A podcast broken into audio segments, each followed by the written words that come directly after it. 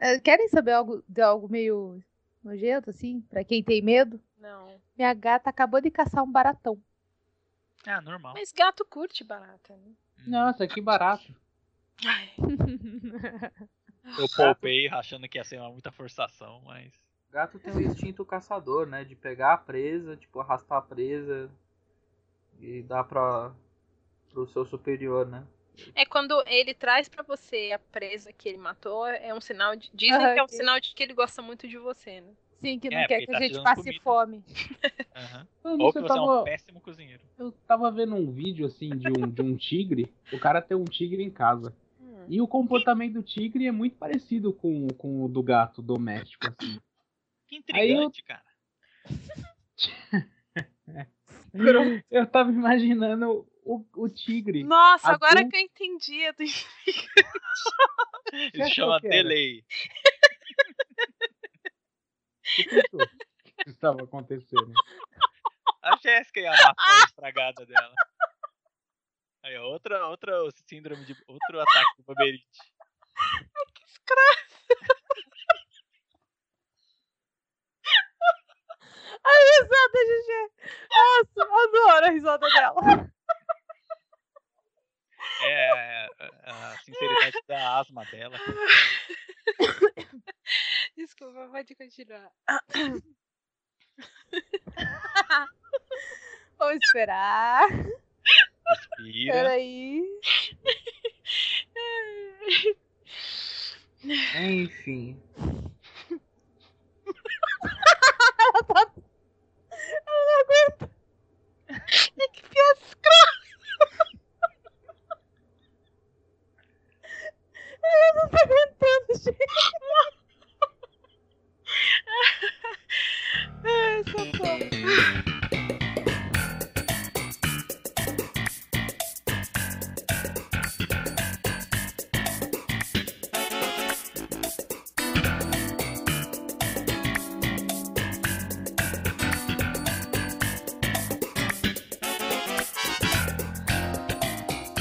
Estamos mais um Tudo Sobre Nada, o seu programa sobre coisas que lemos, que escutamos, que assistimos e sobre piadas sem graças que damos risadas. Eu sou Jéssica Pinheiro. Eu sou Caio Vicentini, bom dia. Aqui é a Ana Cruz, boa tarde. Eu sou o Ulisses, boa madrugada. E aqui é o Léo. Oi. Bom, novamente estamos aqui para comentar e recomendar algumas coisas que consumimos durante semanas ou dias, não sei. É... Eu posso começar dessa vez? Pode. Vai. Em vez de, de jogar a bola pra alguém, eu quero começar dessa vez. É, Eu quero falar rapidinho de um evento que aconteceu aqui em São Paulo que eu fui, veja só. No dia 2 de março ah, de 2016, vai saber quando a pessoa tá ouvindo o podcast, né? Então, dia 2 de março de 2016 aconteceu em São Paulo, Piano Ópera Music from Final Fantasy, e eu fui. que emoção! Ai, Onde é que foi o show? Foi em São Paulo, no Teatro Gamaro, que é ali perto da da Radial Leste, que é uma, é uma avenida famosa para quem mora em São Paulo. E é relativamente perto do metrô ali da linha vermelha, né? Da, ma- mais especificamente entre Brás e Bresser ali. É muito fácil de chegar, pelo menos para mim foi super fácil de chegar, né? Quem veio mais do centro ou interior, eu fiquei sabendo que encontrou dificuldade. No dia choveu pra caramba também. E era quarta-feira, que é dia de futebol ainda na cidade, então tava um caos. Mas aparentemente todo mundo conseguiu chegar. E resumindo a minha palavra, foi maravilhoso. Alguém aqui curte é, música de Final Fantasy ou, sei lá, música de jogo em geral? Não, de Ah, eu- videogame. Agora de Final Fantasy, não necessariamente. Era. Qual Lá vem a preconceito? história. Ah, eu, dos- eu É a historinha dos menus que joga menu, É. é, a mesma história. Sim, eu não gosto de jogo de menu. Se eu quero, se eu quero ficar Não, brincando com menu, eu fico ali no Windows. Iniciar programas. Todos os programas. Polêmico. Mas ah, vai muito além de menu, você sabe, né? Ah, sim, parece ter uma historinha por trás dos menus. É, veja só. Parece. Nossa, que escroto. Tem os personagens Babaca. ali no meio, lá dos quadradinhos, mas não sei, Assim, sempre um magricela japonês com cabelo esquisito. com uma arma grande. Vocês são bem escrotinhos, né? Mas vamos lá. É, Eu, eu gosto muito da série Tactics, mais do que da principal. Ah, eu adoro principal essa eu sou maneira. Da, da principal eu só joguei o 12, porque é do mesmo time e mesmo mundo do Final Tactics. sim, eu queria comentar se você jogou os outros jogos que também se passam em, em Ivalice, né? Que é o mundo do, do Tactics e o Joguei. Joguei todos, o, o, Tactics original, o remake lá pro PSP, o War of Lions, aí joguei o Advance e o Advance 2. Você curte? Você Eu não sei curte por que, Advance? Eu gostei. Eu então não entendo porque o pessoal não gostou. Por que, que o pessoal não Pois é. gostou? Eu não sei, talvez por causa da, da- do conceito mais infantil do jogo, né? Não sei, aqui a gente não, não discute muito jogos, né? Mas é, eu gostei bastante do Advance, da- de todos do Advance que eu joguei, ou seja, o original e o Advance. Eu não joguei o Advance 2, no caso, né? Ah, Mas é o entre melhor os dois- primeiro. En- Mas entre os dois eu gosto mais do Advance. Eu gosto mais do Advance do que do original do PlayStation. Do War of Lions, né? Ah, eu sou suspeita a falar de Final Fantasy Tactics. Por quê? Porque eu adoro. Esse jogo Então é fez a minha suspeita. vida. Não, é suspeito É. pra falar, ela vai falar bem, ué. Então, porque eu só vou falar bem, eu não Exato. consigo falar nada mal desse. Sim. Nem nada, nada. Eu adoro esse jogo. Mas voltando pro evento, é, aconteceu então, foi mais ou menos umas duas horas de, de evento, assim. Mas a melhor coisa do evento foi a vinda do Nobuo Uematsu, que é o compositor da- das trilhas sonoras. Ele estava aqui em pessoa. Ele Lenda foi- viva. Sim, a lenda viva estava aqui no evento, sabe? O Nakayama, o Hiroyuki Nakayama, que é o pianista que estava conduzindo a- o concerto e tudo mais, ele toca no piano as músicas das, da série rearranjadas, né? E ele veio em 2014 para um. Ele fez meio que uma apresentação beta desse, desse evento Piano Ópera, porque a- até então o CD não tinha sido lançado ainda, né? Quando ele veio pela primeira vez. E aí ele veio, fez uma apresentação, é, in- inclusive a entrada foi gratuita, só que você tinha que chegar muito cedo para pegar uma senha e tal. Era gratuito? É, a primeira apresentação dele foi gratuita. Ah, tá. Uma, uma dúvida, tem alguma relação com videogames live ou Não. é, o- é totalmente à parte? É totalmente a parte, é só da. É uma. Como diz? Como se fosse só da Square, assim. Não tem na, em relação nenhuma com o que a Videogames Live faz, com Tommy Talarico e companhia. Mas então, ele veio na, em 2014, teve essa apresentação que foi gratuita, e ele prometeu nessa apresentação que quando ele viesse da, pela próxima vez, ele ia trazer o Nobu, e dito e feito, o maldito trouxe o Nobu com ele, veja só. E quem comprou o ingresso VIP dessa vez conheceu o Nobu Ematsu em pessoa, te- teve autógrafo, tirou foto, foi uma maravilha, assim. Meet and greet. Meet and greet, exatamente. E eles tocaram músicas desde Final Fantasy 1 a Final Fantasy 9, né? Que de- do 10 em diante não é só o, do, do Ematsu, né? O Ematsu, ele, ele compôs algumas do 10 em diante, mas foi meio que em parceria com os compositores. Então, do 1 ao 9, que é só do Ematsu, eles tocaram algumas músicas assim, focadas inclusive na, no, no 7 até o 9, né? Porque na apresentação anterior, eles focaram do 1 ao 6, e esse ano eles focaram do 7 ao 9, assim, nas músicas. Foi muito legal, foi muito legal mesmo. Daqui só fui eu, só fui eu, então, né? E... É, pelo visto sim. É. O Demartini não ia? E não, eu acho que ele nem sabia. Do, do NGP foi o Cássio também. Eu encontrei o Cássio lá. Ele tava na fileira atrás de mim. É, o, De, Acabou. o Demartini joga do meu time contra RPG japonês. Ele. Foi engraçado porque acenderam as luzes, a gente lá. E aí eu olhei pra trás do Cássio, o quê? eu olhei pra trás e tive uma surpresa vendo o Cássio atrás de mim.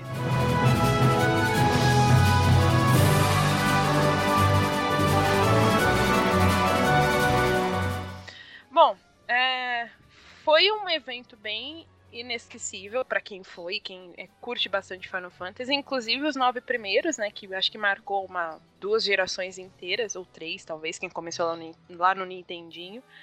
Uma coisa que eu acho muito interessante nesse evento é que ele meio que tirou essa desesperança nossa, essa talvez até seria bom colocar aqui é, esse sentimento de, é, de esse, esse sentimento de que a gente é vira-lata, de que a gente não, nunca vai ter eventos desse porte, sabe?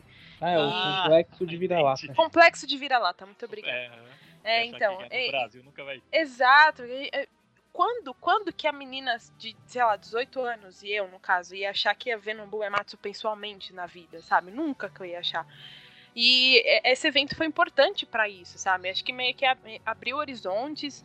É, eu consigo agora ser muito mais otimista e até imaginar um Distant Worlds vindo pra cá, sabe? É, ou até mesmo a Plays, é, que é outra, outra, outra orquestra, né? Além da Videogames Live. A Videogames Live já tem uns 10 anos que vem pra cá, mas é a única, sabe? E agora teve Piano Ópera, que era só, foi só de Final Fantasy. Então tá abrindo portas esse, eventos de porte, sabe? Pra mais eventos desse porte vir pra cá. E acho que é isso. Alguém quer fazer uma pergunta? É, você, eu ouvi você comentando um outro dia sobre que foi uma escolha meio curiosa de músicas que não, não foram todas as mais famosas, eles Não. escolheram algumas mais é, desconhecidas. Você pode falar um pouco mais? É, porque assim, a- de todas as trilhas que o Nakayama escolheu pra faz, fazer parte desse CD do Piano Ópera, né, que eles lançaram, que eles trouxeram pra vender até oficialmente no evento, é, são poucas músicas, assim, eles selecionaram bem as músicas e dentro dessa seleção tem as, as que não são tão famosas, assim, sabe? Tem algumas que são bem icônicas, claro, por exemplo, a música de batalha do Final Fantasy VII, né, que todo mundo conhece, ele, ela tá no CD, mas eles não tocaram no, no evento aqui em São Paulo. Não fez parte do set list, eu achei muito curioso isso. Outra que, ao invés de eles tocarem essa de batalha, eles tocaram, por exemplo, o tema do Red. Já, vocês jogaram Final Fantasy VII, né? Uhum. Então, Red 13. Eles tocaram o tema do Red lá, o Cosmo Canyon e tal. Achei muito, muito interessante a seleção que eles fizeram. Eu acho que foi também um pouco para ampliar a, a gama de conhecimento de música de Final Fantasy do público, né? Talvez seja um pouco disso também. E também deve ter a ver com o, o quão Nakayama consegue transpor as músicas pro piano, né? Porque, por exemplo, tem uma música de Final Fantasy VI, que é a Dancing Mad, que toca na, na batalha final, que ela tem 13 minutos. E ela é muito complexa de tocar, sabe? Ao longo dela, ela vai mudando o tom, o ritmo, a melodia muda. Ela vai ficando muito complexa conforme vai tocando. E esse filho da mãe tocou ela no piano e eu fiquei arrepiada, eu fiquei sem fôlego, sabe? Ele tocou muito bem essa música. E eu, eu, eu fico imaginando o quão ele teve dificuldade de passar essa música pro piano. Tudo bem que ele, segundo a história dele, ele toca desde que ele era criança e tudo mais. Inclusive, tem um pouco da história dele e tal. Tenho várias curiosidades, inclusive numa publicação que tá lá no New Game Plus já publicada. Tem as minhas impressões lá direitinho, detalha, tem o evento detalhado no, no texto e tudo mais. Então, se o pessoal se interessar, pode ler um pouco mais lá. Mas ele é um pianista, de, ele toca música clássica desde que ele se conhece por gente, assim, desde que ele era muito pequeno. Então, mesmo que ele tenha essa habilidade desde tão cedo, é uma música difícil. Eu fico imaginando quão foi difícil ele conseguir transpor essa música. E, meu, eu fiquei de boca aberta com ele tocando. Então acho que tem a ver com um pouco disso também.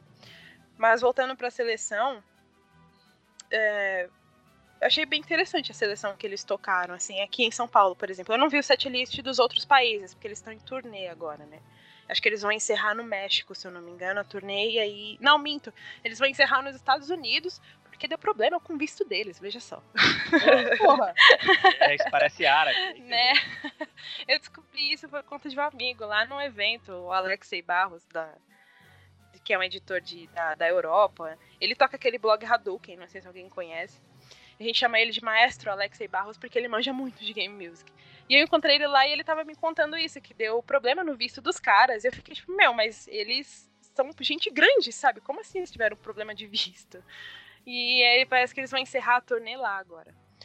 Mas enfim, é, foi isso.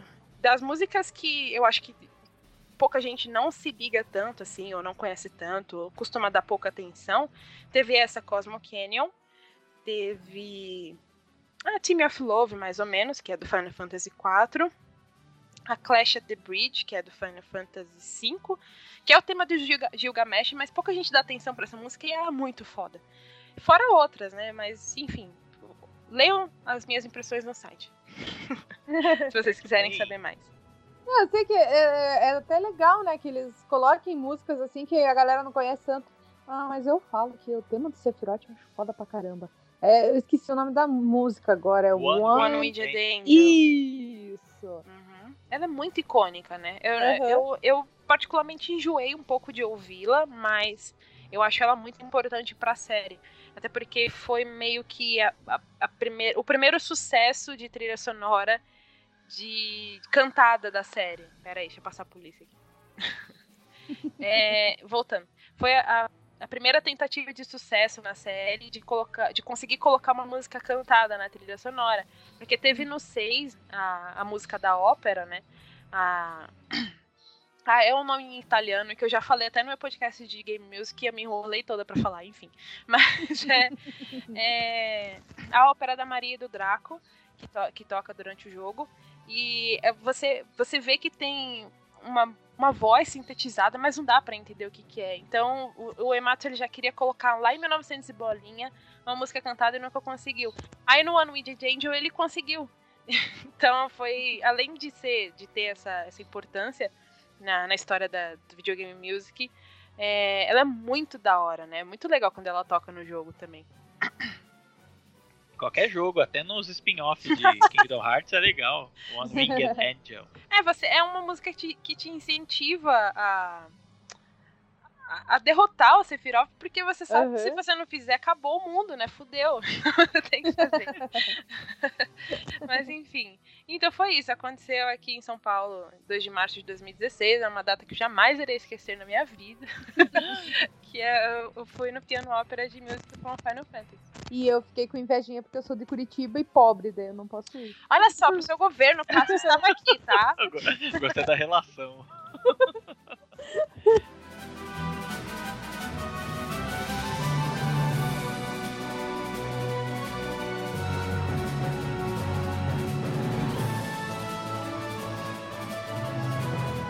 Eu imagino a Jéssica falando pros filhos dela. Ai, o, o, melhor dia da minha vida foi quando você nasceu, mas ela tá pensando, foi o piano ópera dois, Foi 2 de março de 2016. Ai, gente, mas foi muito legal. Sério, pra eu que gosto muito de videogame music, cara, foi um sonho realizado, assim, ainda mais porque eu viro o é mato pessoa. Ele tá de bigodinho? Ele tá de bigodinho. Gente, ah, imagina, imagina, imagina, imagina um cara carismático para Dedel. Porque você vê ele assim e você pensa, né? Tipo, meu, esse cara é um. Já é velho. Ele trabalha há muitos anos na indústria. Ele deve ser no mínimo ranzinza. Mano, não. Simplesmente não. Ele só faltava dar cambalhota no estilo Trapalhões no palco, sabe? Só faltou isso. Me veio a imagem de Shigeru Miyamoto, assim. O cara tá sempre rindo. Sim, mas o Miyamoto você sabe que ele é assim desde sempre, né? O, o Nobu Ematsu é raro você ver ele em público, assim. Ele é meio recluso, sabe? Então, quando ele apareceu, começou a fazer piadinha e começou a. a... ele fez umas palhaçadas para meio que incentivar a galera a comprar o CD do Piano Ópera. Meu, muito engraçado ele, muito engraçado. Ai, invejinha. Só então pra... Deixa eu só finalizar então. O, o único, o único porém da, desse evento é que ele foi muito pouco divulgado. É, eu lembro que tava um bafafá de que ia abrir as vendas do piano ópera, não sei o quê, e que ia ter o Ematsu já. Desde o princípio eles já anunciaram, talvez por causa que o Nakayama já estava negociando desde que ele prometeu da última vez aqui, né? Só que o evento meio que morreu. Aí do nada, em outubro, daqui, tá vendendo ingresso, vem comprar. E, e foi meio do nada, sabe? Foi muita pouca divulgação. Eu não. Eu, eu fui descobrir no dia do evento quem é que estava organizando. Até então eu não consegui achar quem estava organizando. Tava muito escondido, sabe? Foi muito meio que feito nas sombras, assim. O que é uma pena, né? Mas de uhum. qualquer forma, esgotou os ingressos muito rápido também. E é isso. Alguém quer fazer mais alguma pergunta? Você. Você sente que que tal, alguma música foi meio injusto ter sido deixado de fora? Hum... Não. ah, deveria ter tocado do Tactics também. Tem, oh, tem tanta musiquinha legal do Tactics. É que o Tactics não foi o Ematsu que, que compôs. É, exato. Não, foi, o, é, foi um outro. É, como é que é? Hitoshi, o Hitoshi Sakimoto. Isso. E você vai pôr músicas do Tactics no seu especial? Sim, na parte 2 tem. Na parte 2 tem. Yay. Yes! tem do, dos três, inclusive. Do Tactics original, do Advance 1 e do Advance 2. Eu não joguei o Advance e não tive Game Boy. Ah, eu tive emulator. Eu também, olha aí.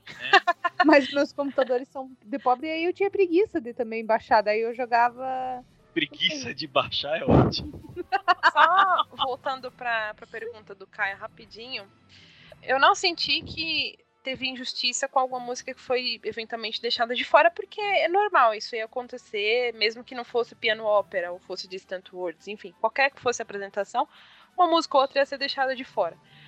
Mas o que eu não gostei foi que eles, enquanto Nakayama tocava no piano, tinha um telão atrás dele, inclusive eu falo isso no texto, tinha um telão atrás dele tocando, aliás, tocando não, mostrando as imagens do jogo é, cuja música ele estava tocando. Só que eu sentia um silêncio meio constrangedor em algumas músicas, assim, que eram mais desconhecidas, sabe? Porque ninguém reconhecia a música, ou só reconhecia quando chegava em determinado ponto da música. Tipo The Man with the Machine Gun, sabe? Do Final Fantasy VIII. Começou a tocar e eu, yay, meu Deus, eu não acredito que eu tô escutando. E aí eu com uma vontade de bater palma e gritar, mas era só eu, assim. É só- Ah, acho que isso é meio natural, porque nem todo mundo, tipo. Mesmo assim, você sabendo que a pessoa foi no, num evento desse tipo, nem todo mundo para pra escutar a trilha do jogo fora do jogo, né? Sim, ou jogou há muito tempo e não lembra mais como é a música também, né? Uhum. É, mas a minha crítica é mais a, a, a relação ao próprio telão, né? Porque tudo bem ele mostrar as músicas do jogo, você sabe que, ah, tudo bem, agora é uma música de Final Fantasy VIII, olha lá. Só que eu, achar, eu acharia mais legal se tivesse uma legenda, assim, tipo, da música que ele começou a tocar, sabe? Eu acho que ia incentivar mais a galera e tal. Principalmente porque, como é uma, um rearranjo no piano, às vezes a galera tem dificuldade mesmo em identificar qual é a música que tá sendo tocada, pelo menos a princípio, né? A Dancing Mad mesmo, que eu adoro, que é a que eu tava falando agora há pouco, que é a tema de Final Boss do Final Fantasy VI, no começo eu fiquei, putz, será? É. eu fiquei desse jeito, sabe? Então é. Por ser um, um rearranjo no piano, no instrumento que a gente não tava muito acostumado a ouvir, é meio difícil identificar de cara, assim. Mas foi muito bom, o evento foi muito bom. É... Eu tenho quase certeza que vai ter de novo, se eventualmente o Ematsu se empenhar em outra turnê, né, do piano ópera, eu digo. E se não tiver do piano ópera, ele com certeza vai vir com algum outro evento dele, sabe? O pessoal tá apostando alto que vai ter um Distant Words agora, que é a orquestra mesmo, sabe? E e o pessoal tá pedindo muito que ele volte com o The Black Mages, mas não vai rolar nunca mais, assim. Ah, seria interessante esperança. eles variarem, assim, porque, assim, não criticando de certa forma, eu fui no Videogame Lives três anos seguidos. E, assim, a mudança no, no, no setlist, no setlist era bem pequena, assim. Então, eu acho que seria interessante se eles voltassem, mas com coisa nova, assim. Principalmente pra mim, que eu não sou lá muito fã de RPG, Uhum. seria mais interessante. É go. interessante, sim. Eu acho, eu, eu acho isso também. Eu gosto mais quando, por exemplo, o Videogames Live varia bastante o setlist. Ano passado, por exemplo, eles tocaram muita música diferente. É, teve um ano que eu fui, eu não lembro se foi ano passado ou se foi na penúltima vez que eu fui, que em vez de eles tocarem o Unwinded Angel. É, não, foi na última. Foi, não, foi na penúltima vez mesmo. Que eu lembro que eu chorei pra Dedel. Que eles tocaram o tema da Aerith.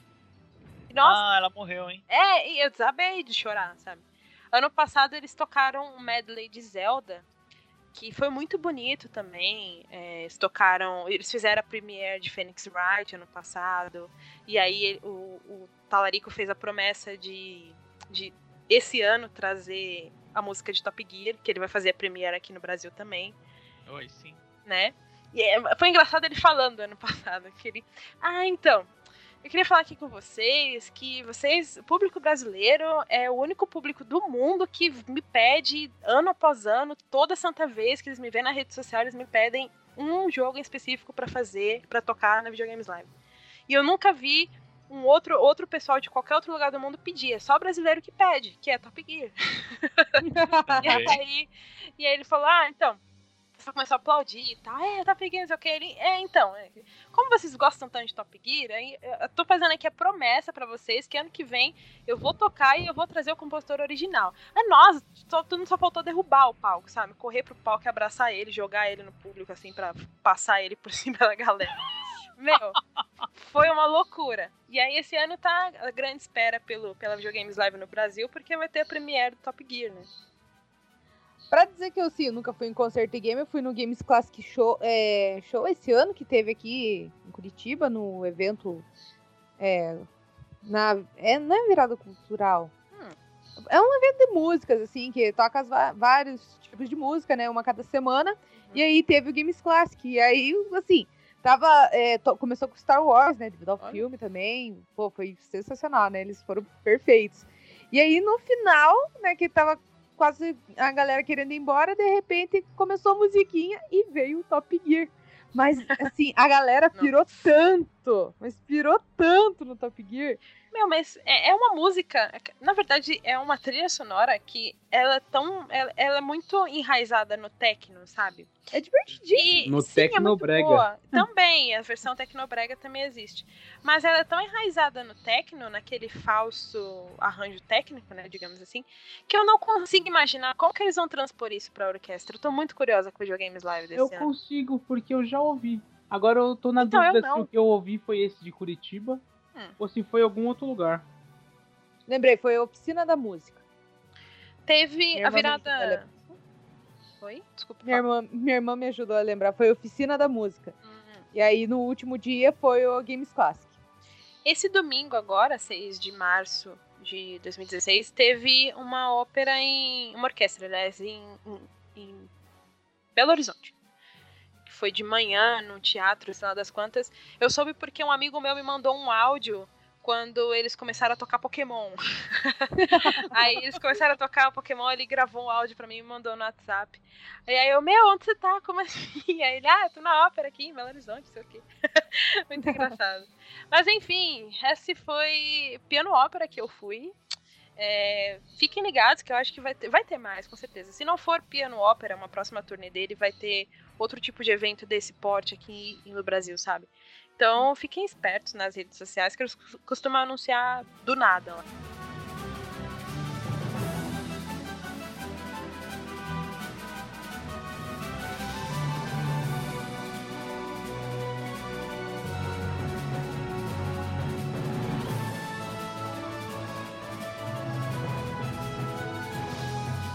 Bom, falado então do que eu aprontei nesses últimos dias. Ana, o que a senhora Oi. fez nesses últimos tempos? O que a senhora assistiu, escutou, leu, etc. Então, o que eu assisti de bom não foi nada. Hum, Não assisti nada de bom. é É... Isso é mal. O que que você assistiu de ruim? O que eu assisti de ruim, várias coisas. Nossa, a Ana é um imã pra assistir coisa ruim, né? Nossa, cara. Não, eu consigo caçar coisa ruim mesmo. eu Mas você faz isso por hobby ou você assiste Piadas, sem querer e, e- descobre que é ruim? As piadas Não, não, lugar, eu né? caço mesmo. Eu vejo que algo é ruim e ah, vamos testar. E aí eu vejo. assim, Eu tento te defender, Ana, mas não dá. assim.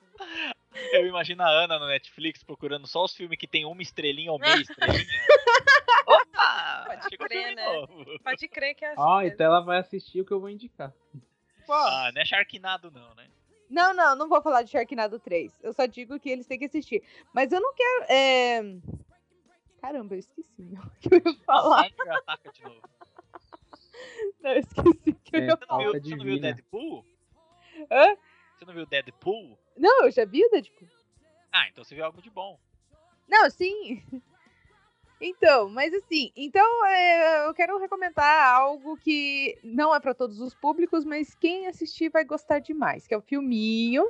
Opa, mais 18? Não. não, não é. Não. Não assiste esse, esse tipo de filme. Pô, Deadpool é pra mais 18. Ah, mas Deadpool é divertido. Nossa, desconstruiu a Ana agora, cara. É, Esses outros filmes também são divertidos. Hoje vocês estão me tirando assim de uma maneira que, meu Deus do Eu céu, né? não, Ana, tô de É, boa. aqui só tem auditor. Não, só. você foi a primeira, GG. Você foi a primeira. Que eu cheguei levando lapada já na GG. É, é, mano, você sabe que eu tô brincando, né? Né? Tudo, na- tudo numa boa. Já diria Rasputia, né? Ok. Tudo numa boa. Norbit, gente. Vocês não assistiram o Norbit? Lá, o Pat Murphy. Não, eu não vi esse filme. Rasputia a vida. Não acredito, GG. Então vou recomendar Norbit aqui pra GG. Ah, não, não, não. Você tem que ser honesta. Norbit não é um bom filme. Mas ela só fala de filme ruim. Meu Deus, Gegé. Tem que assistir Norbit. É o filme ruim mais divertido que você, Nossa. que você tem. Eu não consigo Não. ver como isso é bom, sério. Não, Não, não. É, É que- É o Ed 50 Murphy. tons de preto deve ser melhor. é o Qual? Ed, é o Ed 50 Murphy. tons de preto. Nossa. Nossa. É o Ed Murphy sendo um canivete suíço. Ele faz. É um ator fazendo seis papéis Ah, diferentes. é. Foi por esse filme que ele ficou conhecido com uma piada lá de, de fazer vários papéis em um filme só. né? É, Não, ele- esse aí foi o Professor Aloprado. Esse aí Não. foi o Não. filme que tirou o Oscar do Ed Murphy. Ele faz isso desde Príncipe em Nova York. Tá. Essa lance Verdade. de fazer vários Não, mas ele o falar, Norbit ele faz essa- O extrapola. Ele faz um asiático no filme. Ah, isso É, é. ele faz o, o pai adotivo dele mesmo, um, japon... um chinês. Senhor né? Wong. Tipo, ele Norbit. fez o Norbit, ele fez a, a esposa Rasputia, A ele fez Rasputin. o pai adotivo, que é asiático. E eu acho que ele fez os parentes da Rasputia também, né? Mas, meu Deus. Não, não, não. Quem fez é os parentes da, da Rasputia. Eu não lembro o nome dos dois atores, Tem mas o Ter- único que importa é o Terry Crews, é? Isso, tem o Terry Crews. Aqui também ele tá no filme. O meu filme é horrível. É Terry. Crews, mas- o pai do Chris. Isso, pai do Chris. E tem Ou- o Calvin também, o Rasta. Hã? Negão de 3 metros, fortão, que fez o Eu, a Patroa das Crianças. É verdade. Hum, é mesmo. Hum, é mesmo? Que é do Guilherme Briggs, dublando, né? Melhor Uhum. personagem. Esse mesmo. Aí o filme Norbit, eu sei que esse filme tirou o Oscar do Ed Murphy. Que ele tava sendo muito, é, muito cotado pra ganhar o Oscar devido ao filme Dreamgirls. Aí, ó, Ah. outro racismo.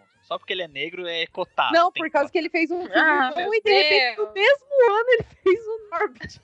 Que bom que você não pegou a piada dele. É que ele ganhou a framboesa. Gente, aqui cortou aqui. Ah, que bom. Continua, vai. Pô, eu quero ver a piadinha. De- depois na edição você escuta. é. No extra, no extra, no extra. Então, gente, eu tô, eu tô falando mesmo de Norbit. Você Então tá tá. recomendando Norbit. Você, Continua. você abriu essa porta, agora você continua. Já corta e recomendo outra coisa. Gente do céu, né? Esse tudo sobre nada, minhas recomendações é 90% ruim. Ne- 90%, mas eu recomendei muita coisa legal também. Tipo, Bem, foram só Porra, três perfume de programas mulher, eu até agora. recomendei, é legal. verdade, verdade. Perfume de mulher foi uma boa recomendação. Então, aí nos primeiros que eu tá. É o espadachim de carvão. Eu recomendei, é legal. Não gosto de perfume de mulher, geralmente muito doce. Hum, eu sabia que ia ter uma piadinha desse tipo. Eu sabia. Tava esperando. É piada pronta, né? Pior que essa, só o leite de banana. Essa eu não entendi. Né, que os vegetarianos aí lançaram agora o leite de banana pra substituir o leite. Imagina. Não é uma, não é uma piada. Nossa. É, piada pronta, na verdade, né? Ah, já diria Bela Gil. Substituir o leite por leite de banana. Mas, enfim, Ana, Ah, ah, eu já vou dar nota pro. Porque agora eu tô dando. sério que essa é a sua recomendação? É sério isso? Não, Esse é não, é. Norbit. não Lembrando, lembrando que é recomendação de ver e de não ver, né? Então, Então eu recomendo É. não ver. Ou você odeia os ouvintes, ou você tá recomendando que eles não vejam. Evitem. Vocês não dois. evitem da Ana. os dois. Mas Eu tô de cara comigo mesma. Eu Nossa, pedir eu não sei nem o que te perguntar, na boa. Continua falando. não, Tá em frente ao espelho? não, eu, eu tenho. Pode falar, Léo. Não, eu falei que ela tava em frente ao espelho. Hã? Por quê? Ela tá de cara com ela mesma. Ai, meu Deus. Ah, achei que era, achei que era refletir sobre o que ela tá falando. Sério, qualquer dia eu vou dar um rage quit desse podcast. Pariu, mano. Ah, piadinha, piadinha, foi boa. Ai, ah, piadinha, piadinha. As melhores piadas a gente conta nos bastidores, né? Na hora da gravação. Funny jokes, funny jokes. É, Não, mas eu, eu felicito Ulisses pela piada do, do, do Tigre. Aí tem vergonha da piada, lembra Pariu. até agora. Começou, A vai gente lá vai mais começar 15 de novo. Parabéns, essa foi boa. Ô, Ana, Oi. a- agora que você falou de Norbit, que é tipo um cocô na boca do, do filme do Ed Murphy, por que você não boca, aproveita. Pois Hum. é, é, por que você não aproveita e já fala de algum filme bom do Ed Murphy também? Só pra não. Você falou do próprio Dream, Girl, Dream Girls. Isso, Sim, não, vou aproveitar então pra falar do Dream Girls, né? é, Que isso é um que eu queria filme- perguntar. Por que, que ele foi tão cotado pro Oscar por causa desse filme? Você assistiu, Ana? Assisti, oxe, assisti várias vezes. É, e é um filme, assim, muito bom. Hum. Ele, na verdade, assim, o protagonista não é o Ed Murphy. É isso que eu ia perguntar. Ele é protagonista? Não, não é. É o Dream Girls, né? É mais voltado assim. É uma banda feminina. Três Aqui é meninas, né, Beyoncé, que são as né? Dreams. Tem a Beyoncé, diva maravilhosa. Tem a Jennifer, é, Jennifer Hudson também. Jamie Foxx também tá no elenco. Olha só. Sim, é um filme musical maravilhoso, musical da Broadway.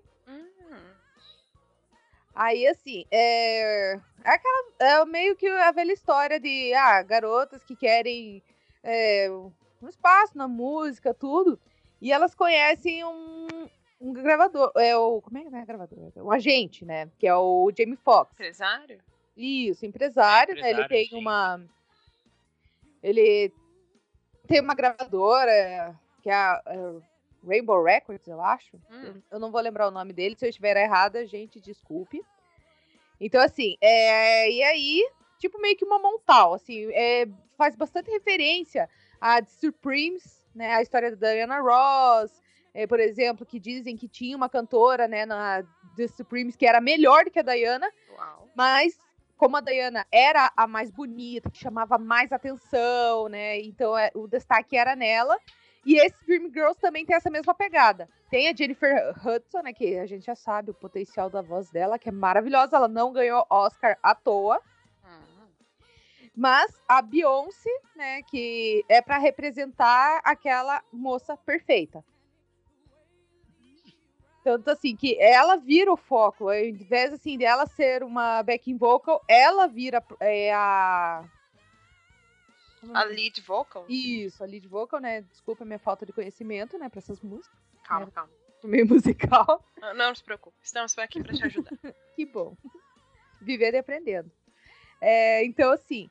E aí é, tem toda aquela intriga, assim, o que, que acontece por detrás dessa, da música. Não é só a parte bonita, que, ai, tem shows, isso, aquilo. Não, mostra toda a escrotidão, toda a parte podre também. É, da forma como eles podem. que eles descartam backing vocal. No caso, por exemplo, o papel da Jennifer Hudson, né? Que é aquele mais assim. Aquela que sofre mesmo, né?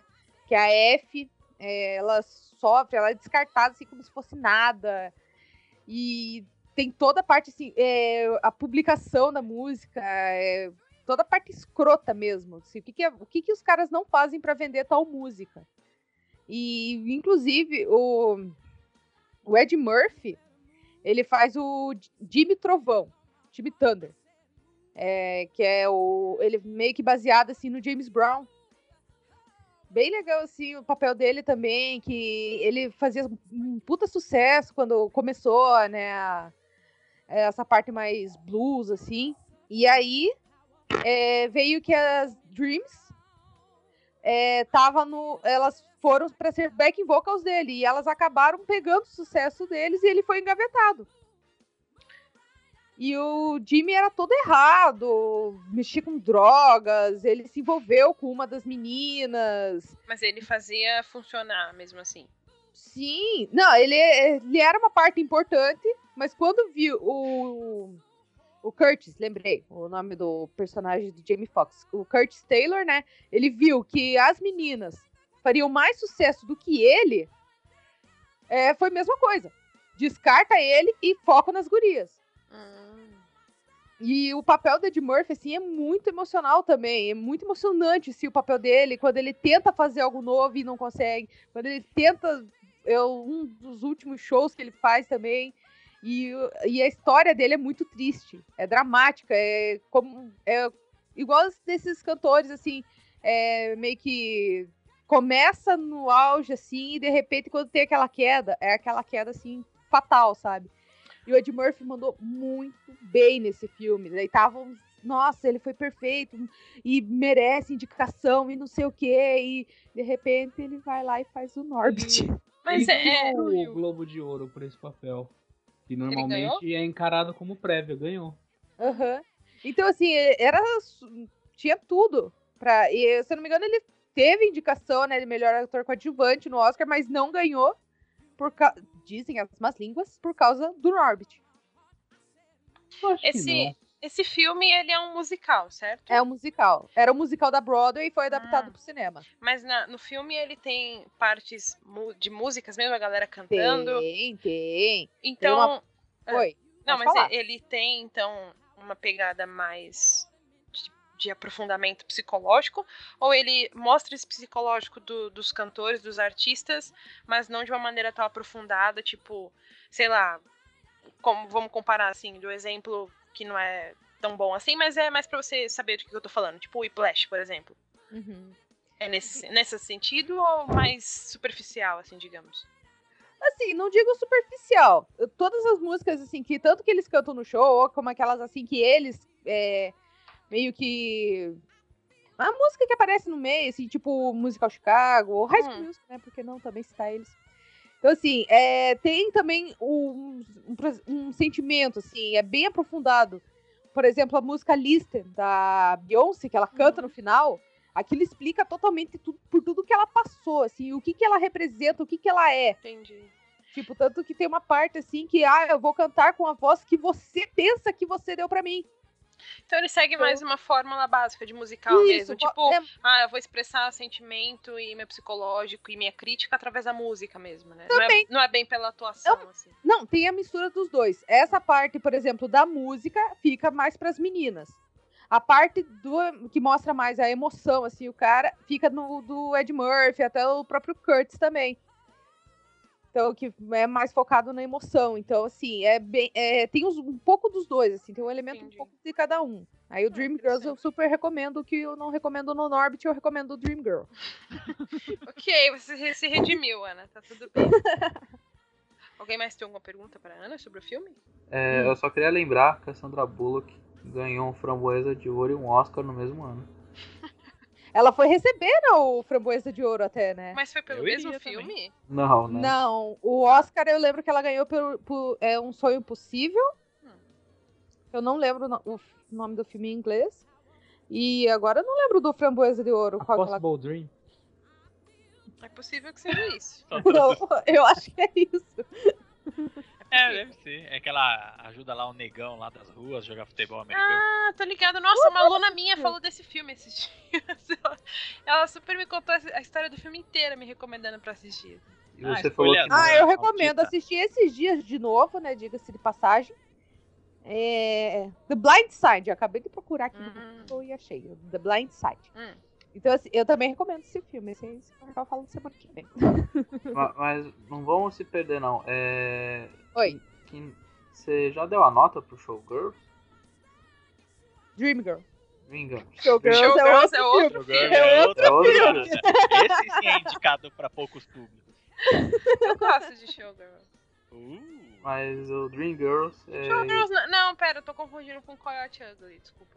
Que? É, é esse. Show, Não, Showgirls não é Coyote. das meninas que dançam lá em cima do boteco, que, são ba- que trabalham no É. bar? é, mas o Stripper nome original é Coyote Ugly.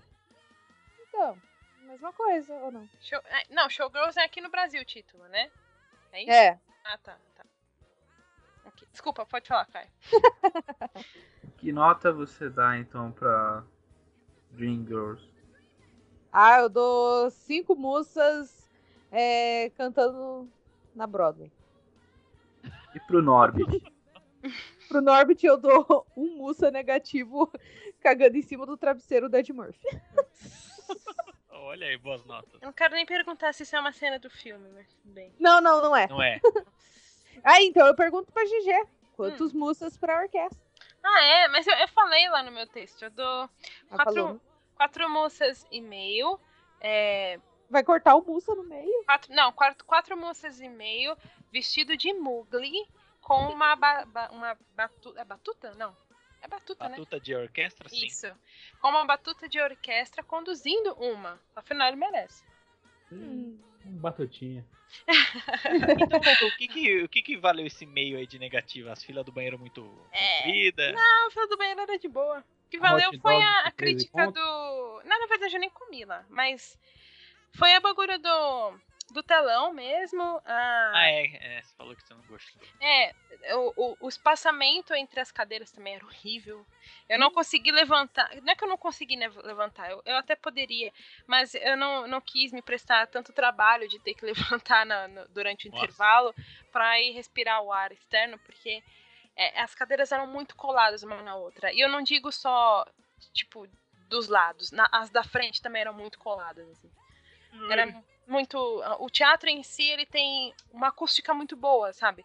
Mas o, o- a- os assentos não são tão bons assim. É, foi por isso que eu tirei uns pontinhos aí. Jéssica, você dá aula de quê? De inglês, por quê? Ah, não é que sem falar meus alunos, meus alunos, eu fiquei pensando, o que, que ela dá aula? Tem cara de cara de música, né? Aquela. Não, tem cara de marketing, ela tem cara de publicitária ou professor de marketing digital. Por quê? Porque é antenada nos digitais, nos designs, nas culturas. Aqui é freestyle, mano!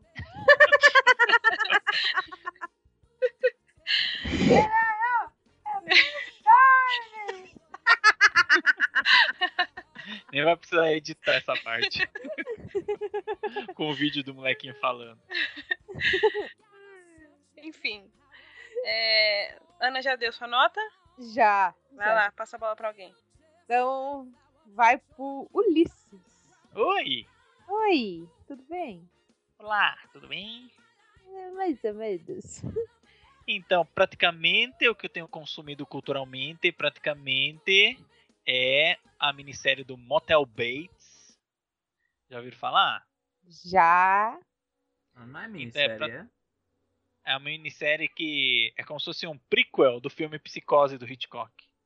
Não, mas tipo, é, é série mesmo, não é? É série. É uma série, não? É Tô brincando, é série. Ah. É, é uma minissérie, porque é, por cada temporada só tem 10 episódios. Ah, mas tem mais de uma temporada. Tem, já tá na terceira. Ah, E então eu não tô é no uma meio- minissérie. É, é uma série, normal. Se convenceram o menino, né? Fizeram lavagem cerebral nele, pronto, é uma série. Foda-se, Não, merda é uma mini- série. mini, minissérie é engraçadinha, essas coisas. Opa, boa série também que eu devia eu Gente recomendo do também. céu. Vocês são muito presentes. O esse esse esse Bates Motel conta Você ia falar do, Norbit, né? É, ia. Motel Norbit. Imagina o pesadelo, a Rasputia lá. Disso. Enfim, Então, aí no esse Motel Bates conta a história do adolescente Norman é, convivendo com a sua mãe, o seu irmão e todos os, os conflitos que tem numa cidade após a morte do pai do jovem Norman. Ele tinha um irmão? Aham, Isso é. Pelo menos no seriado. É isso que eu tava pensando, que não, não sei se no filme cita isso. Hum, Mas eu não vou lembrar também, mas eu acho que não. É capaz. esse- eu, tô, eu tô vendo que esse irmão, pelo andar da carruagem, ele vai acabar morrendo no seriado, então é capaz. Por isso que não citaram. Não, mas o seriado é muito mais rico do que o, o filme. E falam que ele se mudou pra essa cidade aí, que é. que é aparentemente tranquilo, comprou um hotel, que é aquele do filme lá, que foi totalmente bem feito, foi totalmente refeito, assim, tá igualzinho.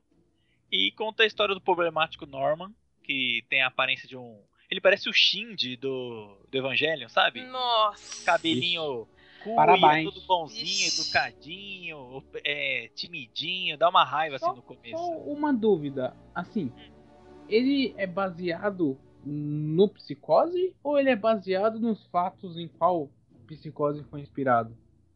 Então, é baseado no livro e na vida do, do, do personagem real, né? O psicopata que deu a origem ao Norman Bates, né? Hum, Aí os caras é, do roteiro lá deram uma incrementada pra ter um, né, uns plots interessantes. Vai durar, né? 12. é Quantos, quantos episódios? 12? É 10 capítulos por Isso. temporada, Tá em qual temporada agora? tá na terceira. Hum, Mas eu tô então na metade são, da segunda. são o quê? 30 capítulos até agora? É não, é, não 30 que não saiu a terceira temporada Ah, completa tá. ainda, né? Entendi. Ah, deve estar, tá, vai, uns 23, eu acho. E, e, é interessante porque eles mantêm o interesse na série é, sempre dando uma merda. Sempre tem que ter uma merda. Eles têm que resolver a merda. Mas é uma merda tensa, não é qualquer coisinha. E daí tem que resolver o problema. Aí vai policial, aí tem policial corrupto, aí a cidade tem um monte de falso moralista, porque a cidadezinha é pequena, né? E depois consegue resolver o problema. Aí no fim do capítulo, quando tá resolvendo o problema, aí vem uma outra merda maior ainda para ser resolvida. E o, e o, Norman tem problema de esquizofrenia, dupla personalidade. A mãe dele também tem uns acessos de dupla personalidade. Pacote completo. Aham. E, e, a cidade, lá o pessoal tenta ser falso moralista e aparece esse irmão do nada, que é contra o irmão, que é contra a mãe, revoltado, mas aparece na cidade para procurar abrigo. Mas ele é, é. Peraí, passar o carro aqui. Mas ele é um filho legítimo? Então, aí o Norman é. Ah, tá. Ah, não, os dois são filhos legítimos dela, os dois. Hum, entendi, e os problemas estão com as paternidades que eu não posso contar porque senão é spoiler. Eu, eu, eu escuto ainda um podcast que fala basicamente sobre séries e na época que tava saindo Bates Motel eles comentavam bastante assim dos episódios comentando que ele é muito focado nas relações interpessoais assim que eles conseguem Sim. colocar bastante bastante personagens assim para se relacionar com os protagonistas no caso os Bates e eles criam situações muito interessantes. Ah, não sei em qual temporada que é, mas teve uma que me chamou bastante atenção, que eu fiquei até curiosa para assistir, que foi o caso de uma namoradinha que tinha do, do Norman e a, a mãe já apresentava os sinais de, de ciúmes, né? Criava uhum. umas situações bem interessantes. Assim, eu fiquei bastante curiosa de assistir com, quando eles falaram sobre isso. Ah, é bem no começo já. Ah. Porque é, é, um do, é que o Dorman parece que tem, sabe, aquele carisma do psicopata que sempre atrai vítima. Hum, sim. Então, isso até, eu acho que até tem um estudo sobre isso. É, é. Tanto internacional quanto nacional. Porque igual o. Vocês lembram do Chico Estrela, o maníaco do parque? Não. Não, eu já ouvi falar dele, mas. Pesquisa, não... vê a foto ele, do cara. Ele. Na época que, sei lá, eu tinha uns 5, 7 anos de idade, sei lá, era bastante recorrente notícia sobre ele, assim. Mas como eu era criança, não dava muita atenção para isso. Vejam agora no Google Imagens a foto dele. É um cara zoado, pobre, com uma moto zoada. Ele chegava nas meninas bonitas e falava: Vou te levar pra fazer umas fotos para você virar modelo no meio do mato lábia, né? você. Aham. Uhum. Da lábia. Mas é, é, tem um estudo sobre isso, sim. Diz que psicopatas eles têm é, essa skill social mais avançada, é, né? Carisma mais 50. Sim, exato. Então, e essa parte da namoradinha, eu vou contar uma, uma parte básica sem dar spoiler, né? Ela é tipo a, a, a mais popular da escola, que tem essa coisa em, de americano, né? Clichê. A menina mais popular. E a menina, tipo, cai em cima do Norman, já no, já no começo, já quando ele vai pra escola. E, e um monte de menina também fica em cima dele. Cara, e você vê na escola. Uhum, e a professora também fica meio que, ah, sabe, falando de perto, falando encostando, falando num tom mais grave, assim. Tá vendo? E... Mulher adora um cafajeste. Opa! É, é, é, é, que acho que vai mudar ele, né? Olha, não vou cair na sua bait, Leonardo. é o Bates Motel. Ai, meu Deus! Olha aí, a carta da armadilha virada para baixo dele. Eu coloco minha carta de desprezo virada para cima e encerro minha jogada. É vai. isso, virou Yu-Gi-Oh! Virou Yu-Gi-Oh! Então, e essa parte da namoradinha, a mãe dele. A, a, é, é interessante porque a, a mãe do Norman. Aí tem essa namoradinha perfeita e tem uma namoradinha que ela tem um problema respiratório. que ela até pergunta. Não, aparece um monte de mina na, atrás do Norman. Olha só é, é as principais é a professora, a super popular e uma menina que tem um problema respiratório. Tanto é que a mãe dele já pergunta: quanto tempo você vai durar? Ela, ah, mais uns sete anos. Ela, ah, então tá. E ela permite o Norman namorar essa boa, menina. né? Você vai morrer mesmo? Você, é, você vai aí. morrer logo mesmo? Vai durar menos que um cachorro? Então tá ótimo. Nossa, que horrível. Mas vocês veem esse complexo de Édipo também. Tudo adicional de, de, de, de, problema psicológico tem nessa série. Mas eles, eles é, abordam de uma forma assim mais didática na série essas esses estudos e tal sobre é, psicopatia, sobre é, complexo de Édipo, ou você meio que estuda, estuda por fora? Assim? Então, eu percebo, porque a minha namorada é psicóloga e a gente fica discutindo ah, essas coisas em filmes, seriados. E, mas eu acho que as pessoas só percebem quando é algo bem, bem explícito mesmo. Por exemplo, quando o Norman projeta a mãe dele. Eita. É uma imagem de uma mãe, uma mãe brava, uma mãe rústica que manda ele fazer as coisas, ele agir, aí ele fica com o olhar obstinado de assassino.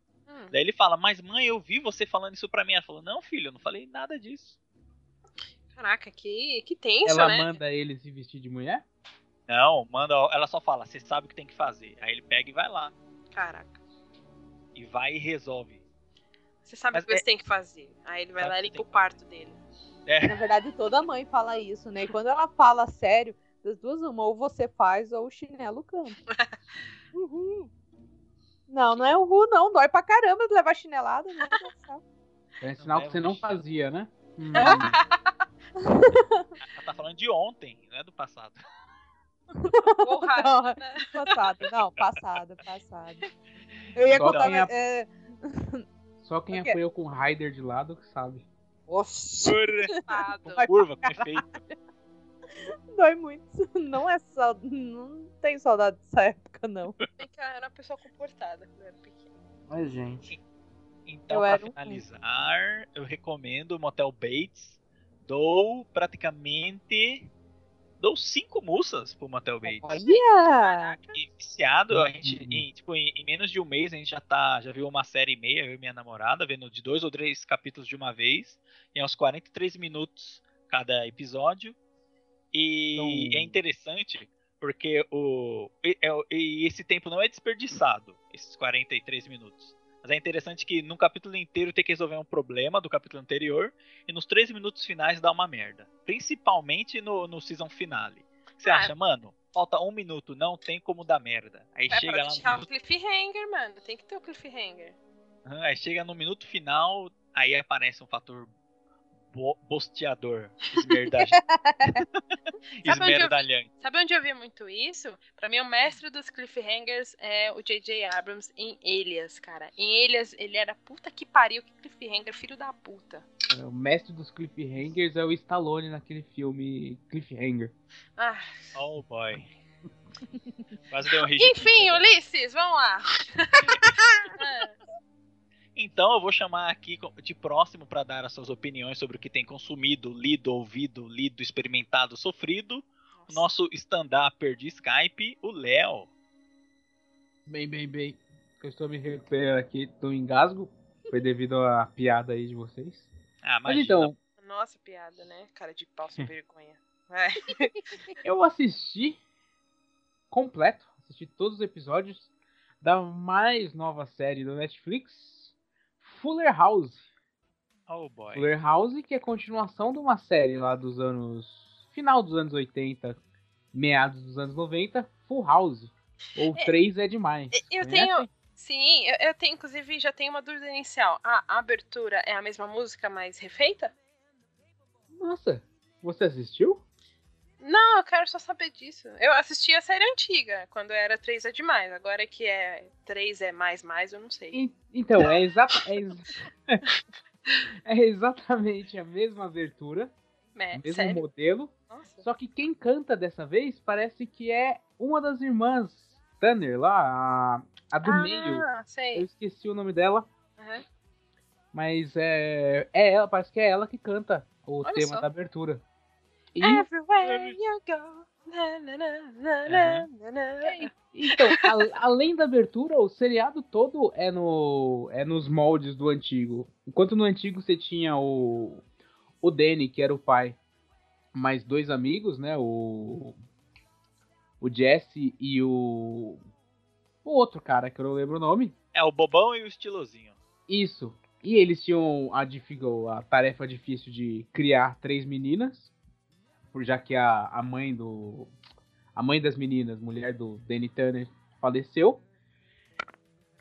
Ele acabou convidando. Eu não, não lembro direito como eles, como eles foram para lá, mas ele acabou convidando eles para morar lá e assim criando eles. Agora, o que acontece é que a filha mais velha dele, que sofre da maldição dos Turner, que é ter o seu cônjuge morto precocemente. Dessa Bom vez nome, ela tem, maldição ela tem três filhos. E ela tá na, tá na situação de que o pai dela tá indo pra, pra outra cidade, tá deixando a casa. O resto do pessoal todo também já deixou a casa e ela se vê sozinha para criar três filhos, dessa vez três meninos. Aí no, no, no, no, primeiro episódio, que inclusive reúne todo o elenco antigo, ela acaba. Acaba que a irmã mais nova dela, a do meio, volta para morar com ela. E a amiga dela, aquela chatinha, a. Como que ela chamava? Kimmy Gibbler, que era a menininha insuportável que vivia na casa deles na série antiga, volta para morar com elas. Aí a partir disso, eles começam a. Eles meio que reaproveitam vários acontecimentos da, da série original e colocam num, numa situação que inclua os, os atuais protagonistas da série, assim, vamos dizer. Como tem um episódio que é exatamente a mesma coisa que aconteceu no original, em que a, as irmãs elas tinham que dividir o quarto para liberar o quarto para para uma das irmãs, para a irmã mais velha. Acontece exatamente a mesma coisa, só que agora com no contexto dos meninos, tal. E assim, o primeiro episódio foi bacana, pegou bem pela nostalgia, assim, que apareceu praticamente todo o elenco original, tirando a, as gêmeas lá, que as gêmeas que faziam o papel, isso Olsen, que faziam o papel da da nenenzinha da Michelle, porque não sei por que motivo exatamente, mas eles fazem piadas ao, o tempo inteiro com isso, assim, no, no momento que, ele, que eles falam dela, eles viram pra, pra câmera, eles falam assim: Ah, a Michelle não pôde vir porque ela tá cuidando do seu império da moda de Nova York. E ficam alguns segundos olhando com, pra câmera, assim, como. com um olhar de sarcasmo, assim. É, a quarta Acredito parede. que. É, então acredito que eles devem ter algum. Não devem ter tido algum acerto, alguma coisa quanto a valores. E elas acabaram não participando. É que nem a. É que parece o tio da Rockman tentando explicar por que, que o Charlie não apareceu mais, né? Eles simplesmente mataram o Charlie da forma mais estúpida possível. E daí toda vez que Que ele. legal. E, e daí toda vez que acho que eles mencionavam o Charlie, tipo, era um negócio meio metalinguagem, né? Tipo, Hum. você sabe porque o Charlie não tá lá. É, tipo isso. E assim, tirando o primeiro capítulo, que, que tem todo o elenco, assim, eles fazem participações no decorrer da, da temporada. São 13 episódios, se eu não me engano. E assim, ao meu ver, assim, a série só se salva pela, pela questão nostálgica, assim. Porque falando de atuação e piadas, assim, de texto, é bem fraquinha. Eu até duvidava que fosse ter uma. Que fosse ter uma. Uma segunda temporada, mas parece que o Netflix já renovou. E vai ter sim uma segunda temporada. Quantos, quantos episódios tem essa primeira temporada mesmo? São três episódios. É curtinho. Curtinho não, né? Meio De que quê? padrão. Meia né? É episódio de meia hora. Entendi. É aquele formato sitcom americano básico, assim. Eu tô sentindo que talvez essa. Esses revivals que o Netflix tá querendo fazer, que o próximo é Gil Gilmore Girls, se eu não me engano, não é? É, Eu ouvi que, que talvez seja um, seja um retorno, assim, e tal, mas... Eu o acho, Gilmore meio, Girl é eu o acho mesmo meio- elenco, né? Sim, eu acho meio precoce, né? É, mas eu acho que é- eles, eles fizeram primeiro com Fuller House. Eu não lembro se teve outro antes, outro revival de série antiga, antes de Fuller House. Uhum. Mas tá sendo meio que um teste, talvez, o que eles estão fazendo. O próximo é Gilmore Girls. Eu acho que se Gilmore Girls fizer sucesso também, vai engrenar um monte de revival daí pra frente. Tipo, muitos mais. Ah, não sei, já faz tempo que, que a indústria do entretenimento tá nessa, assim, de remakes, revivals, essas coisas, né? Mas aproveitando no embalo da pergunta, tem alguma série que vocês gostariam que o Netflix trouxesse de volta? Friends. Não, Ah, Friends não, deixa eu Friends sim. lá. Eu quero.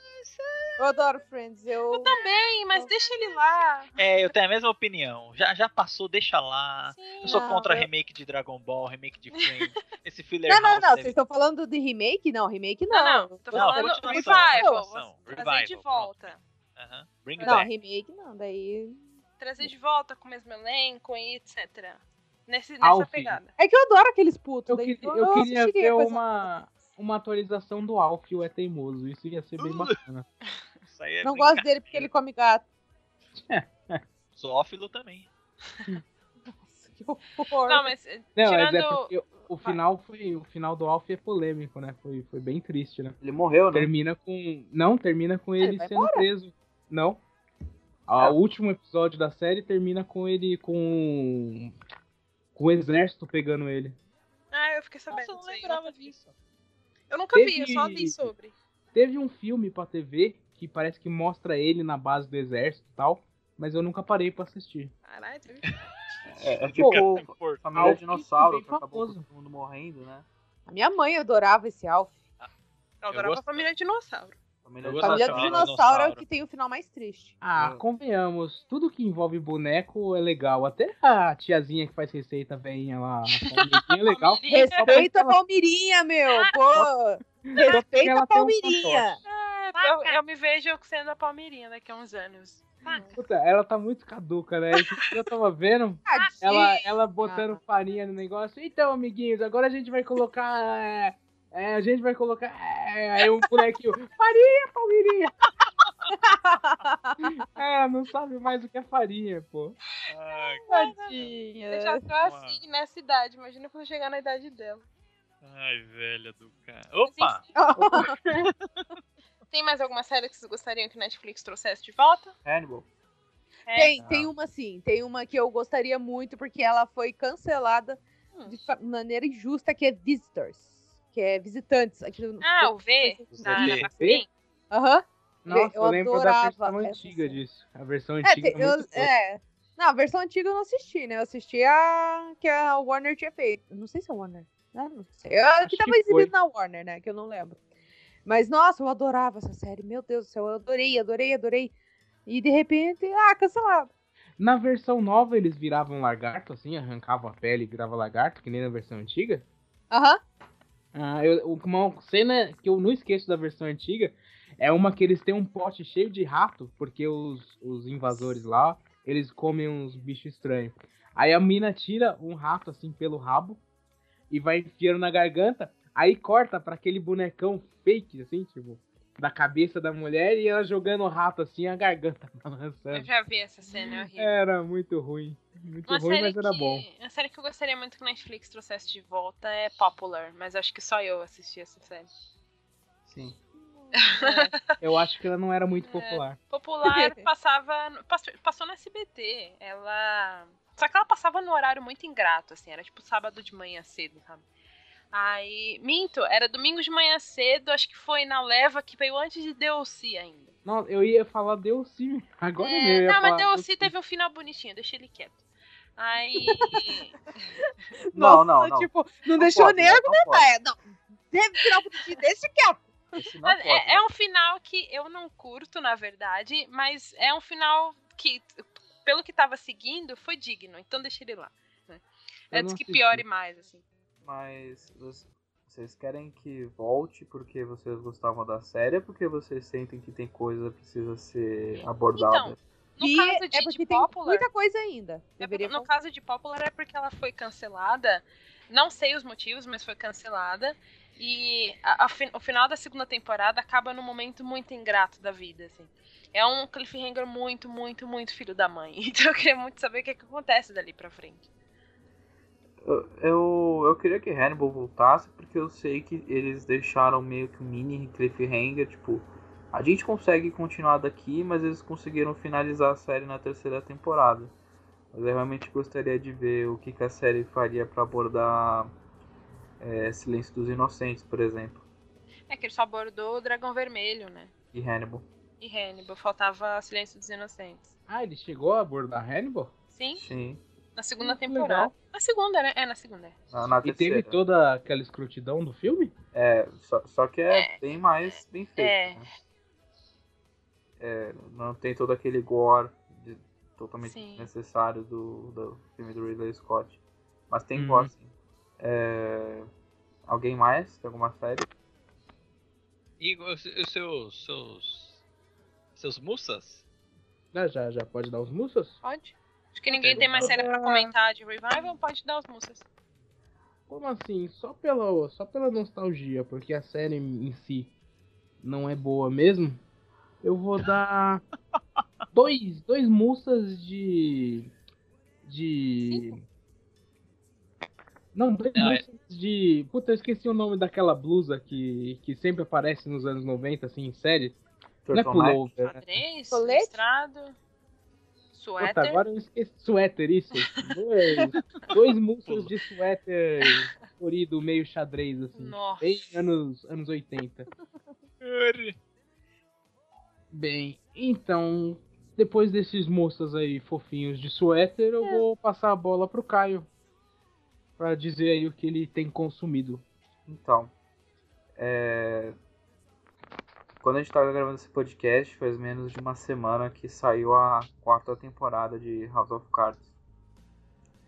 E eu, tô, eu assisti que nem louco esse fim de semana. Eu ainda não acabei, eu tô na décima primeira, décimo primeiro episódio. Mas tá muito crocante e tal. Crocante? crocante. Crocante. Que adjetivo é esse? É, quando algo tá muito cremoso, delicioso. tá né? crocante. cremoso ou crocante. É, Vai a sua escolha. Mas então, House of Cards é uma série do Netflix, assim como Fuller House, só que melhor. E, Olha aí, e esses homens se Nada- mudando sempre. na, na verdade é uma na verdade é uma adaptação de uma série britânica que tinha, teve quatro temporadas e ele- eles reintroduzem o contexto da série britânica dentro da política americana. E o protagonista, protagonista da série britânica é o primeiro-ministro britânico, enquanto no, na série americana é o líder do Congresso, é o Frank Underwood, interpretado pelo lindo do Kevin Spacey. Pelo lindo do Kevin. É. E, e o legal, é legal da série, o que me interessou Só- a só ver, uma- é que muitos Uma falam. dúvida. Oi, A versão britânica chama House of Lords? acho que a- os dois são House of. Prime Minister? As duas são House of Cards. King. É. Ah, beleza. Como é que é o nome? House of Cards. Também? Ah, os dois são House of Cards. Ah. Ame- americano tem essa mania de, de invalidar as coisas dos outros, né? Tipo, eles não podem consumir um produto que não foi feito por eles, né? Eles têm que ter uma porra de uma versão. Foi com The Office, foi com Old Boy, querem fazer com Akira. Eu acho que no quesito de longa-metragem eles são mais infelizes. Agora, pra séries, eles têm algumas coisas que são boas. Quando elas são adaptadas The Office mesmo, eu- eu gosto pra caramba da versão americana. O, o problema não é você reintroduzir alguma coisa no, no, no contexto da, do, país- do seu país. O problema é você não a- respeitar o, a mensagem que o, a série, o filme quer transmitir. E você querer fazer do, do seu jeito. Eu, e o House of Cards, eu, eu não vi a série britânica.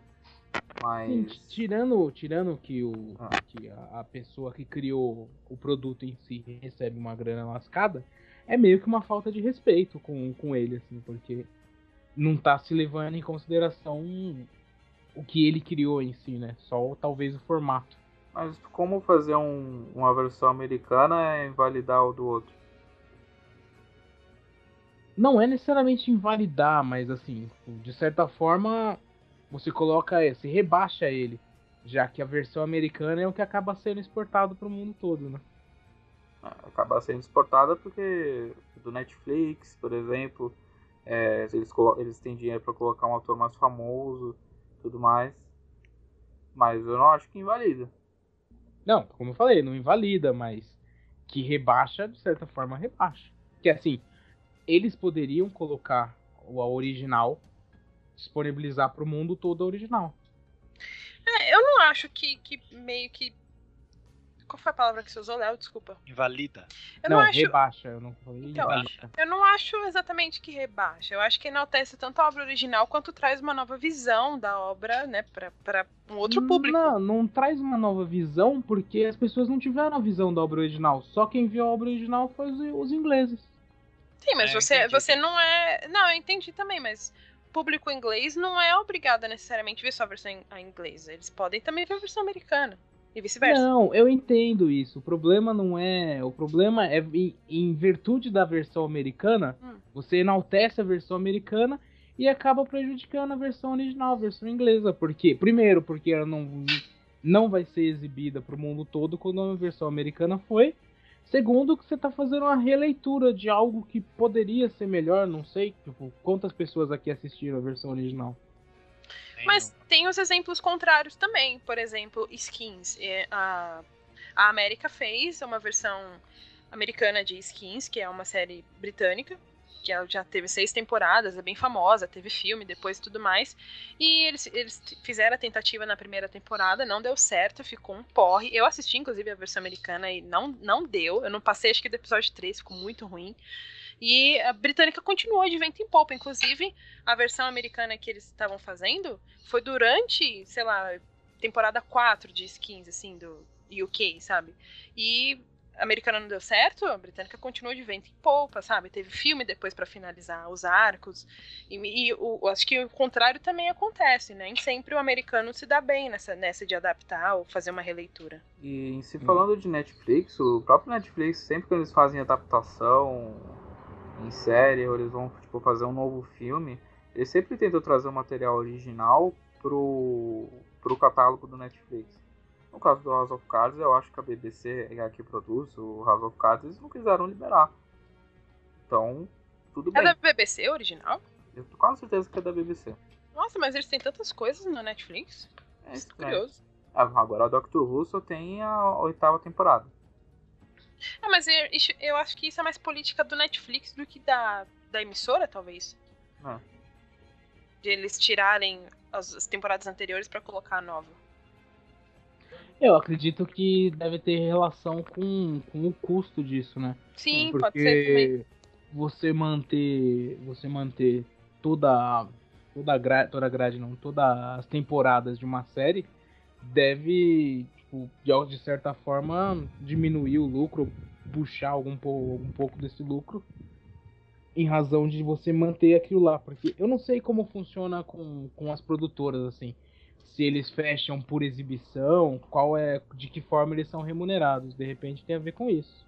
Pode ser também com o nível de popularidade, porque já teve muitas séries que estavam completas na Netflix e aí virou o ano e eles tiraram do catálogo. É, que tem uma coisa e... que ninguém pensa que é assim, a infraestrutura disso. O cara tem que ter servidores para manter Sim, isso. Tem isso também. Eu, eu sempre penso. Eu sempre fico pensando, a primeira coisa que me passa quando eles tiram algo do catálogo é, putz, tá sem espaço no servidor, sabe? tipo, a primeira coisa Imagina que me passa o presidente do Netflix assim, pensando, ai caralho, o que que eu deleto? é, o HD de é, então. 200 teras. Da... E aí eles devem ir por popularidade excluindo, sabe? Por exemplo, Friends, quando tinha só cinco primeiras e ficou um bom tempo. Aí eles foram colocar cinco, as outras cinco e tiraram as cinco primeiras e foi um bafafá, sabe? O que deve ter chovido de e-mail reclamando para eles, não foi brincadeira. Mas isso e foi aí rapidinho, isso foi... rapidinho eles resolveram. Isso foi uma coisa do NBC que elas não, que alguma coisa contratual não permitia eles terem as 10 temporadas de uma vez. Mas a Netflix é... conversou com a NBC e eles hum. conseguiram as 10 temporadas todas uma vez com um novo acordo, muito provavelmente. Então, mas é justamente porque Friends é muito popular. Você vê o Doctor Who, por exemplo, que é, ele é uma série popular, mas não chega no nível de Friends. Prova disso é porque eles tiraram as sete primeiras para colocar a oitava lá, sabe? Teve pode ter treta, sido coisa da BBC. Uma treta semelhante com os filmes do James Bond. Hum. No começo do Netflix, tinham todos os filmes do James Bond. Sério? Todos. Caraca. E aí, de uma hora para outra, sumiu. Tiraram tudo. Tipo, teve até uma galera que ficou puta, porque você vai falar, ah, eu não comprei meu box do 007 porque tinha no Netflix. aí eu falei, aí, toma tonto, se fudeu. Fica oh. confiando em distribuição digital, que um dia você vai tomar. Todo é que compra a box do James Bond, né? Porque sempre o box fechado, eles deixam espaço pro próximo filme. Mas é óbvio que vai ter mais outro filme além desse, daí vai ter mais outro filme e mais uhum. outro filme. Você vai estar sempre com, uma, com um box é, defasado. Ah, não, mas assim, se, se é uma série que tá tendo continuidade, você tá ciente disso, né?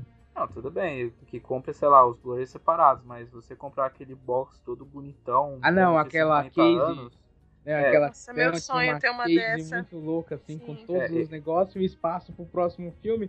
já saiu mais quatro filmes. É, eu ficaria extremamente incomodado tendo esse box e ter que colocar os, os filmes remanescentes do lado de fora.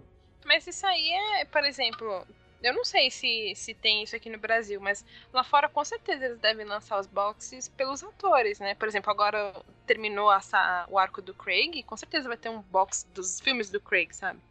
É, mas de tempos em tempos, é, principalmente em comemorações, assim, o Sim. vigésimo filme do James Bond, de aniversário de 50 anos, Sim, sim. eles lançam um puta box massa velho, Uhum. que daí comporta todos os filmes, e mais o espaço, o último box era da época do Skyfall. Daí tinha um Uhum. espaço pra você colocar o Skyfall, mas aí agora já lançou o Spectre e. e- Ah, mas o Spectre a gente não considera, né? Então. Mas eu acho que o povo, o povo que é cinéfilo meio que tá acostumado com isso. Que, tipo, eu tô olhando aqui, cara, só. Só edição definitiva do. Do Blade Runner que eu tenho aqui tem quatro discos, cara. Tem quatro Caralho. cortes diferentes no mesmo DVD. Eu acho que eh, já estamos meio que acostumados. Mas o que eu acho foda é isso de você depositar a sua confiança num serviço de distribuição digital, de que ele vai ter lá o, o que você gosta, é pronto pra assistir a qualquer hora, Uhum. e ele simplesmente acabar. Eu fico muito com o pé atrás disso com relação a jogo. Eu não compro jogo digital. A não ser que só tenha digital. Porque eu Mas- sinto que um dia vai dar doida laser e falar, porra, por que, que a gente tem esse monte de jogo aqui de Playstation 3? Sendo que ninguém mais tem Playstation 3. Eu tenho, lógico, eu sou colecionador. E eles vão lá e derrubam o servidor e somem com todos os jogos que você comprou, não importa se você comprou ou não. Mas é. é, Porque tem vários. é, Esses bagulho de contrato é que ferra, né? Os próprios jogos de PlayStation 2, PlayStation 3 na PSN é por causa de contrato. Ca- Talvez tenha até contrato pra colocar lá. Então, se acabar, eles tiram. No caso do, do Crunchyroll, por exemplo, eu sei que é totalmente contrato. Então, tem séries que, que tá lá no, no Crunchyroll dos States, mas não tá aqui, sabe? Mas se você. é de anime, né? É, mas se você mudar, por exemplo, a- o idioma, você consegue assistir alguns, mas não todos, porque nem todos estão licenciados pra passar pra cá, sabe? Pra ser É. transmitido aqui no Brasil. Uhum. Como é que é o nome disso? É P, P, PNV, P, PV? Não lembro. Que você tem a transmissão lá? O direito de transmitir, enfim. É, não, não tem pra cá. Mesmo que você mude o idioma pra inglês lá no Crunchyroll, nem todos estão licenciados pra passar pra, pra que nem todos têm o direito de serem transmitidos pro Brasil, sabe? Sim, isso gera muito problema, principalmente quando se fala de música. Uhum. Porque no Brasil, tipo, suponhamos que um cara seja, seja da Sony lá no, no exterior. Pode ser que no Brasil ele não seja da Sony, ele seja de outra gravadora. Sim. Então É. gera muito conflito. Mesma coisa com. Você vê, por exemplo, séries mesmo, assim, tipo, a série é do canal Fox lá no- nos Estados Unidos, Uhum. mas ela é exibida aqui pelo Warner. Sim, tem muitas assim. Mas E tem- então, Voltando pro House of Cards. a pessoa começou a falar de videogame, sendo que De na novo, Game né? Pocket. Ah, mas a discussão agora foi maneira, vai. Ah, Continua. É, até 10 minutos de discussão, House até perdi o Cards. fio da meada que eu tava Tá falando de. House of Cards. é. É, é, é, e... e daí o que me interessou na série era que eles falavam que era uma versão meio dark de The West Wing. Alguém já Nossa, eu já ouvi falar eu bastante lembro de West Wing. Wing. É, The West Wing também é uma série política, é, com Martin Sheen, todo o negócio da Casa Branca. E daí eu vi várias pessoas falando que House of Cards era uma versão dark, né? Porque tinha mortes, tinha Uhum. assassinato, tinha backstabbing, fudido. Essa, é- essa tática de você fazer um comparativo sempre funciona, né? Eu lembro que eu assisti Fringe porque todo mundo falava, ah, mas é um arquivo X, só que sem os ETs. Aí eu fui. Eu gostei de Fringe, não Pois gosto de Arquivo X até hoje. Ah, eu gosto dos dois, mas eu tenho uma paixão muito grande por Fringe, cara. Eu gosto muito, muito de Fringe. Não consegui terminar Fringe. Comecei, mas não terminei. Quando sair um box aqui no Brasil, eu vou fazer uma recomendação no Tudo Sobre Nada. Por enquanto, Caio. Quantos boxes de Fringe você dá para o! House of Cards? Boa. É, Alguém quer fazer mais alguma pergunta sobre House of Cards? Se o É. vento não derruba. Nossa. Oh, boy. Tirando Enfim, piada. é- Vou fazer uma pergunta. O que, que você acha desse pessoal que assiste House of Cards, Game of Thrones, West Wing e não entende nada de política? E fala que não gosta de política. é, é muito engraçado porque House of Cards é, foi lançado no momento. A quarta temporada foi lançada no momento ideal. é, a quarta temporada tá abordando eleições nos Estados Unidos. que o Frank se candidatou, ele é o do Partido Democrata e agora ele tá disputando com, com um republicano lá que é O Frank é o. Trump? Não. Ele- Não, ele Não, é é o o outro. Cunha. é, o Cunha. mais- ele, Meu é, Deus. ele é mais o Cunha do que o, qualquer outro, o Frank. E, e é legal que fazem pa- vários paralelos, né, sobre toda aquela manipulação política do partido, de quem vai representar o partido, é, todas as maquina, ma- maquinações, né? Uhum. Uhum. Todas as maquinações. Tem até uma personagem que, tipo, é a Hillary Clinton dentro da, Legal. dentro da série. E Isso é hilário. é, é engraçado, né? Que, ainda mais com as eleições dos Estados Unidos acontecendo agora, com a Hillary Clinton, o Trump e tudo mais. É A piada legal. sutil você perdeu, hein? Oi? Nossa, ai, eu entendi agora. Ai. Mano, vocês estão demais, sério. Chega, chega. Caio não percebeu ainda. Ai, Ó, eu tava falando, eu não ouvi. Que bom, continue, vai. E Quem, daí- quem seria o Donald Trump na, na série? Não tem, o- não tem um tem um personagem chamado Raymond Tusk que ele é que ele é, ele é um industrial, né? Ele, ele é mais da parte privada, mas ele tem muita influência na política. Então eu acho que ele é o mais próximo que pode ter da série do Donald Trump, mas o Raymond ele não se envolve diretamente com a política, ele meio que puxa as cordinhas por trás. Entendi. E, e também tem o melhor presidente russo de todos, que é o que é o Victor. Ele, ele é o Putin.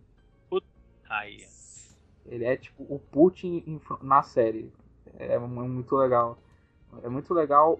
O, o legal da série é, a é o Frank tipo encontrando o inimigo à altura dele, porque o Frank ele é impiedoso, ele é todo manipulador. Então é legal você encontrar alguém à altura dele que dispu- que dispute com ele nesse jogo político.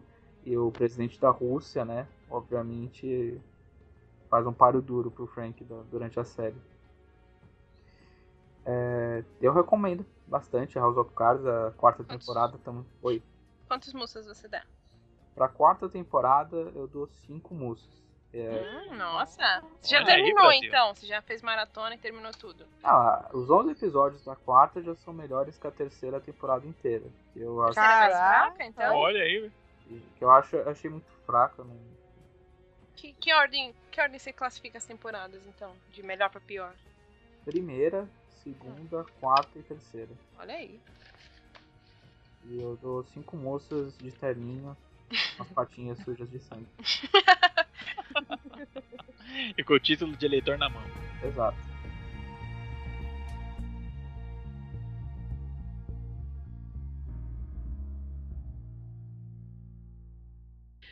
Bom, já falamos então demais. Chega de tudo sobre nada por hoje. Voltamos na próxima semana.